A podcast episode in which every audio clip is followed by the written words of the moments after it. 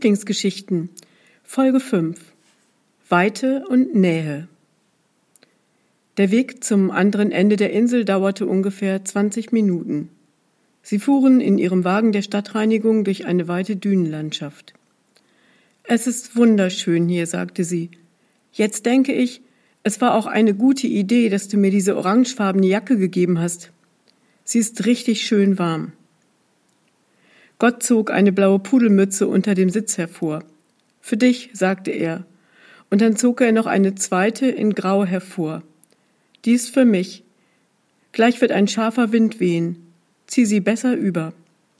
Und so kam es, dass Gott und sie mit Pudelmützen bekleidet irgendwo im Osten der Insel den Wagen stehen ließen und in die Dünenvorlandschaft einbogen.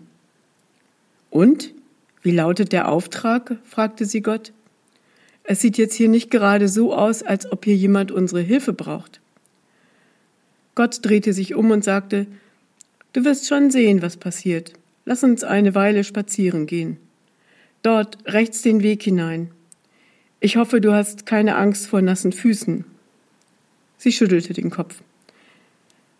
Hab ich dir eigentlich schon erzählt, sagte sie, dass bei uns neulich Wiesen und Weiden unter Wasser standen? Es sah wundervoll aus. Ich mag das sehr.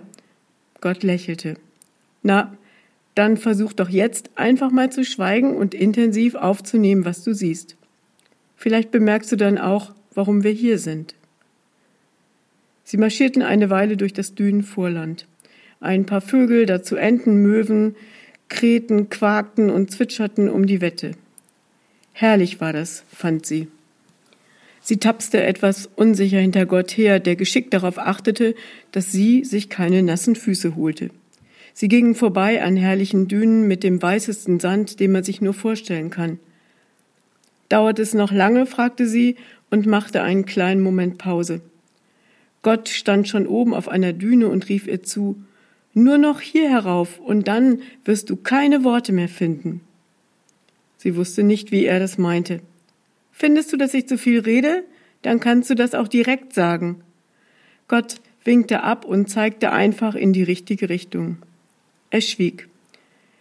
Sie kletterte die Düne empor und es verschlug ihr den Atem. Sie wusste nicht, wann sie das letzte Mal in ihrem Leben so etwas Schönes gesehen hatte. Vor ihr breitete sich eine weite Sandfläche aus, die an einer Stelle von einem Priel unterbrochen wurde und deren Horizont das klare Blau des Meeres bildete. Der strahlend blaue Himmel und die gleißende Sonne taten das ihre dazu, dass sie sich wie im Paradies fühlte. Wie findest du das? fragte Gott. Und es handelte sich dabei nicht um eine Suggestivfrage. Du willst wissen, wie ich das finde? Es ist wunderbar. Du musst einen guten Tag gehabt haben, als du dir das hier überlegt hast. Sieh doch, wie das Meer versucht, dem Land Sand abzutrotzen, und es gelingt ihm nur ein ganz klein wenig. Es ist wirklich wunderschön hier. Tränen liefen ihr aus den Augen. Entschuldigung, ich kann nicht anders. Das passiert mir öfter, wenn ich glücklich bin. Gott sah zu ihr hinüber. Lass es einfach raus, sagte er, das tut dir gut. Es entstand eine Pause staunenden Schweigens. Irgendwann unterbrach sie das Schweigen und sagte, alles verändert sich, finde ich.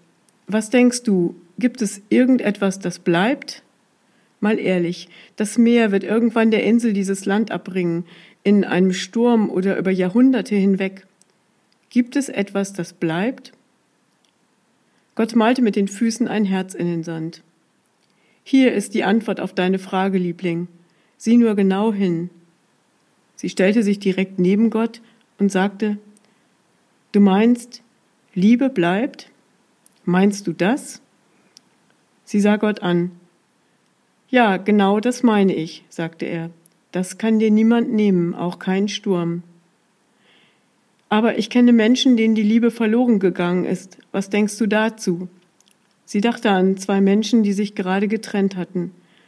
Gott hörte ihr zu und malte ein zweites Herz in den Sand. Das ist ein schwieriges Kapitel, da stimme ich dir zu. Ich werde drüber nachdenken. Lass uns später noch einmal darüber reden. Aber für den Fall, dass du jemanden liebst, Liebe solltet ihr hüten wie ein Feuer, eine Glut im Kamin, ein Lagerfeuer. Dazu braucht es oft mehr als nur eine Person. Sie sah ihn an. Ich bin da nicht so gut drin. Neulich habe ich mal das Feuer auf dem Flur in unserem Kamin bewachen müssen. Sie zuckte die Schultern.